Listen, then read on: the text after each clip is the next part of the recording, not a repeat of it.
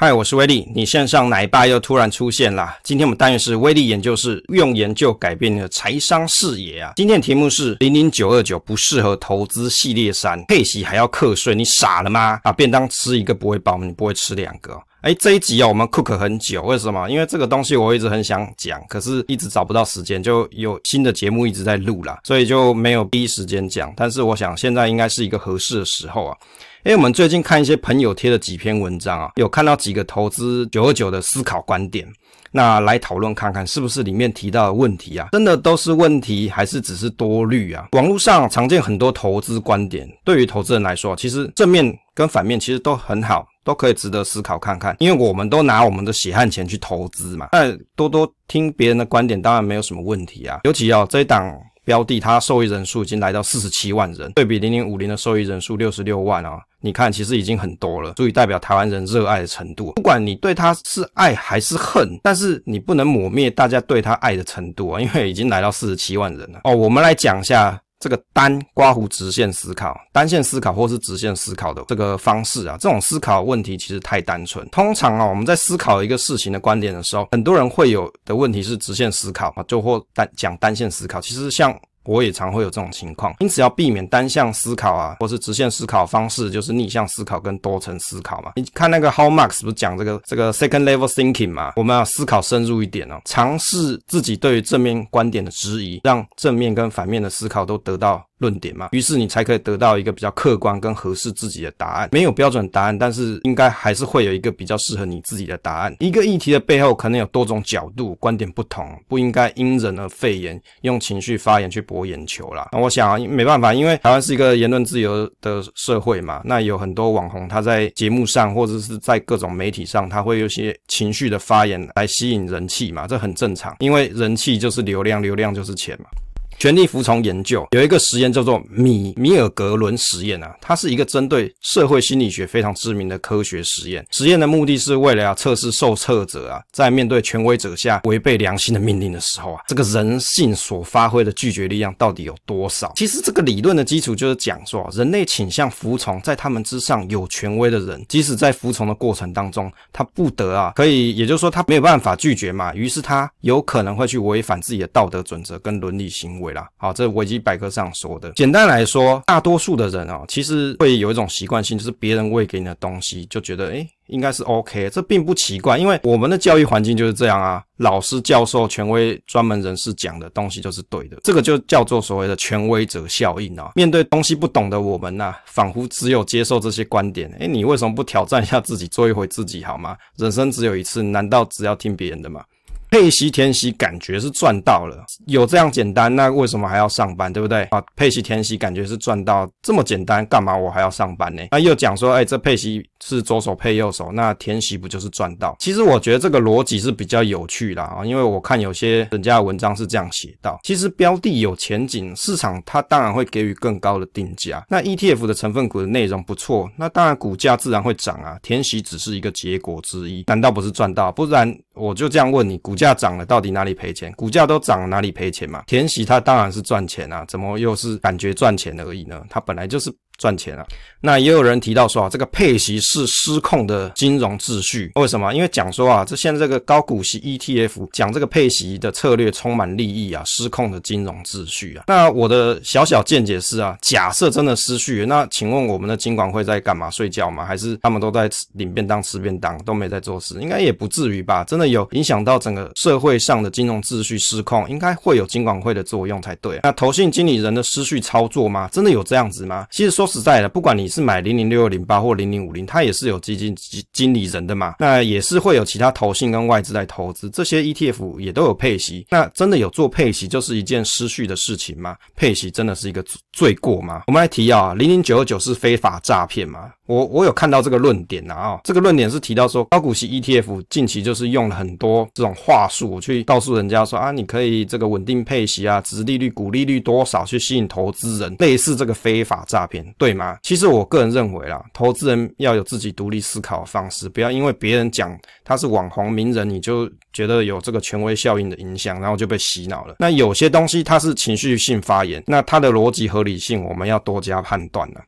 公司赚钱都配息给股东，不进步诶。哦，这今天我们重点也来讲这个啊，发股息就代表公司不投资新设备盖厂房，所以直线思考是什么？我们刚才提到直线思考啊，就是比较不进步啊，对不对？因为他都不要投资了，就不拿来做新的投资。我自己是认为这不一定是这个样子，公司它筹资的管道不是只有一个啊，包含什么？股价上涨嘛。增资嘛，从资本市场获得资金，私募啊，这些都是措施。重点是公司的营运有发展，你才可以给投资人一个未来的想象空间，才会愿意买单嘛，对吧？这才是一个你愿意去投资的首要条件。假设你各位今天开公司，我们逆向思考一下，刚刚有提逆向思考嘛？我们想一个问题：假设你今天开了一间公司，你把公司的获利啊啊赚的钱我都分给股东，对不对？我对股东超 nice 的，对不对？而不是啊去买新的设备做新的投资啊。那到底配股东这些股息到底要干嘛？很显然是要讨好股东嘛，对不对？把公司的获利都用配息的方式给股东，那，牺牲公司未来的成长，这样对吗？其实你去想想，这就是一个不合逻辑的事情。当然，它不是没有可能，而是不合逻辑。为什么？因为公司的营运成长才是公司未来的股价成长跟获利的命脉，不太可能不管这件事情。讲简单点说，假设我把所有公司的获利都配给股东，那我公司到底应该要怎么成长呢？假设你今天开公司，你会这样子做吗？发股息等于公司不成长，市场的投资人爱领股息嘛，自然发股息比不发来的好啊。更有机会去吸引投资人的投入，资本市场因此才会活络，公司才可以吸引更多的资金去进驻。例如说，有些投信嘛，我们讲很多投信，像这些高股息的基金啊，这些 ETF 或是共同型基金，他们常常筛选条件就是所谓的股利率、殖利率之类的嘛。那有些外资，他也对这种高殖利率的这这些台股标的啊，它是有投资需求的，它有很大的资金，它需要 parking。那它 parking 的时候，它找一个。息比较多的地方去放嘛，那这时候高殖利率的这些个股或是 ETF 就是它一个投资的选项。我们看啊，标准的理财书投资达人的观念就是发股息等于公司不成长。如果真的是这样，你专门去找这种公司去长期放空就可以赚钱了。恭喜你找到致富圣杯啊！赚钱不要忘记救救老残穷。你去思考发股息 always 等于公司不成长吗？如果是这样，那你你已经找到致胜圣杯啦，对不对？因为你只要这样子去操作，长期去放空这种公司，你就赚钱了嘛。啊，因为他因为一直发股息，他公司不成长嘛，是不是？你就可以去放空它，减资再增资。我们来提一下，其实资本市场它不是这种游戏啊，不是只有一种啦，配息完再增资也是有案例。假设你今天长期公司恶搞不赚钱，一般的股东也会知道。哦，我们这边有提到这个面板双喵嘛，友达就是这种的啊，发了股利之后再做增资啊，那到底是为什么要这样做？大家可以去研究一下各篇新闻啊。台积电的配息新闻，你看哦，右边是我们台积电的新闻啊，台积电股利很小气，内行人摇头，提高就不值得买了。啊，那也还有提到说，百万股东笑了，台积电 Q 三配息增加三点五元啊，明年三月十八号除息。那另外还有提到说，台积电今年资本支出偏向三百二十亿美元，未来股息增加可。期啊，大概有这些新闻，这都是今年度的新闻。那台积电的股利政策是可持续性、稳定、逐渐增加。当资本支出大的时候，偏向可持续性及稳定。那调高配息，充分实现股利政策精神。什么叫股利政策？有赚钱发给股东嘛？有赚钱分给股东嘛？意思说，意思意思就是说，让股东感受到公司的诚意。你们各位给我公司的钱，我们有好好利用，而且我赚钱还发给你各位，这就是所谓的股利精神。就再简单也不。过嘛？你今天投资一家公司，你把你的钱省吃俭用去投资它，它这间公司有赚钱，它分了钱给你嘛？于是你感觉到公司的诚意嘛？你于是这你的投资金愿意再停留在这间公司，甚至你领到的股息，你还愿意再投入进去。那基于技术领先啊，领导地位，那客户信任。领先公司一定会持续获利成长，股息增加也是可预期的。这是台积电对外的法说的说法。配三元不值得买哦，有网友是这样讲啦。那其实啊，明年先进制程研发投资还是会持续增加。那明年的资本支出重点是在三纳米跟两纳米以下先进制程跟光罩投资。那台积电今年宣布资本支出还是有三百二十亿美元的高水准，刚好可以打脸网友说三元不值得买，资本支出很高。为什么说三元不值得买？就是说啊，钱都拿来配股东了，就不拿。拿来投资，所以哈不值得买啦啊，因为成长下降了嘛之类的。事实上，公司还是有很高的资本支出啊，并不是说它就不投资啊。台积电资本支出这里有提到说啊，资本支出未降，台积电宣布两三奈米。好，那另外还有讲到说明年资本支出可能会调降嘛？那为什么？因为未来一年的资本支出它会做一些调整，这很正常，每个公司都会，因为它的产品的市场它是有一个周期性存在的。有时候你会发现什么 IC 缺货，有时候你会发现 IC 非常非常的多，那这时候就会有囤货的现象，它会有一个景气周期，所以它会去做一些正常的资本支出调整，这本来就很正常。台积电调配息跟股价，如果大家觉得说台积电的股息拉高，配三元就不成长，不值得买，那大家就不会投资台积电嘛？你照这个顺向逻辑就是这样子，对不对？可是你各位，你去看这股价，从二零零八年之前哦，这个股价很少，我记得我买过五十块、六十块台积电，现在的股价都已经到五百多。当然，有些朋友他可能套在六百多了，这没办法嘛。公司你你去看，它长期趋势还是向上啊。那我我当然不知道说未来会怎么样，但是可以预期是未来市场还是有需求。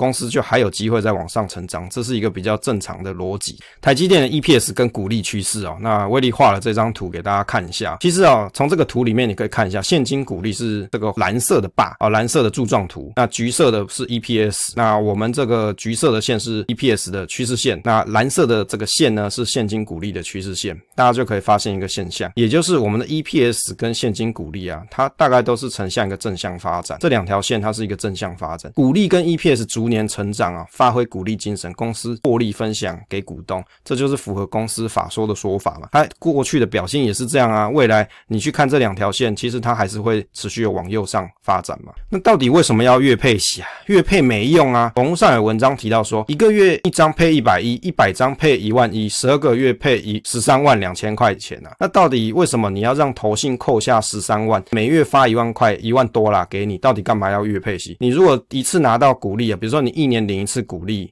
那一次拿到，赶快投入市场才对呀，对不对？对不对？你干嘛要让投信扣下来，然后分十二个月给你？那一次给你，你一次投入市场，不是这个复利的效果才可以提早吗？对不对？照逻辑想是这个样子啊。可是哦，对有钱的人来说，确实是没什么用啊。手上的钱太多，没有现金流的需求，不如不要配。那但是呢，这是一种人呢、另外一些人是怎么样？他需要月配的现金流去缴水电费、缴贷款支出啊，这些那用股息去养别的标的啊，其实对他们来说好用的很啊。有钱的人看不懂正常，为什么？因为不够穷了啊。为什么？你就不够穷啊？不够穷，我就不需要钱，我干嘛要配钱出来？我钱在我这个投资的股票，就让它在里面净值成长就好了，干嘛配给我？我又不要钱。对啊，你就不要钱，当然你会觉得说月配没用啊。就有些人觉得它很有用，很好用嘛，对不对？有这么多的需求可以用。到底这个 ETF 的月配怎么来啊？其实公司没有月配息，那高股息 ETF 月配怎么怎么来啊？拆给你还以为爽啊？配出来损失时间价值。其实这边讲了也没有错，确实是没有公司现在是在做月配息。我们讲公司指个股啦，的确是我没有看到有在做月配息的公司啦。那到底这个高股息的 ETF 月配怎么来的，对不对？大家每个月领了都还觉得很爽啊？那事实上它可能是损失的时间价值。网络上有文章这样提到，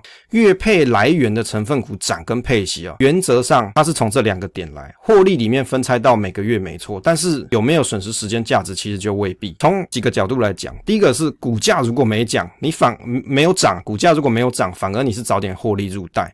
那假设股价有涨，那的确是不要除息获利入袋啊。那你跟再投入相比啊，确实是省下再投入的时间的价值跟手续费。你如果可以未卜先知，你就是发现赚钱的圣杯。你怎么知道股价到底会涨会跌？我也不知道啊。我们去保不会看看会不会涨好了啊。如果没涨，当然你是获利入袋啊。股息股息啊，左手换右手给，因为这个炒到烂了啊。有文章又提到说，股票除息后上涨下跌跟除息不完全有关啦。这这这个讲法，投资人哦看的其实是未来股利率，因此才愿意再投入嘛，股价才容易填息。传统的思维是指说，我们都看当下，那确实就是左手配右手，因为你只看当下嘛。那股价你除息之后上涨跟下跌，跟除息不完全有关，这件事到底合不合理呢？其实你你去思考，会愿意再投入的这些存股族啊，或是投资人，通常他看中的是下一次配息的成果，所以他才会愿意现在再投入。它跟除息不完全有关吗？其实也不见得。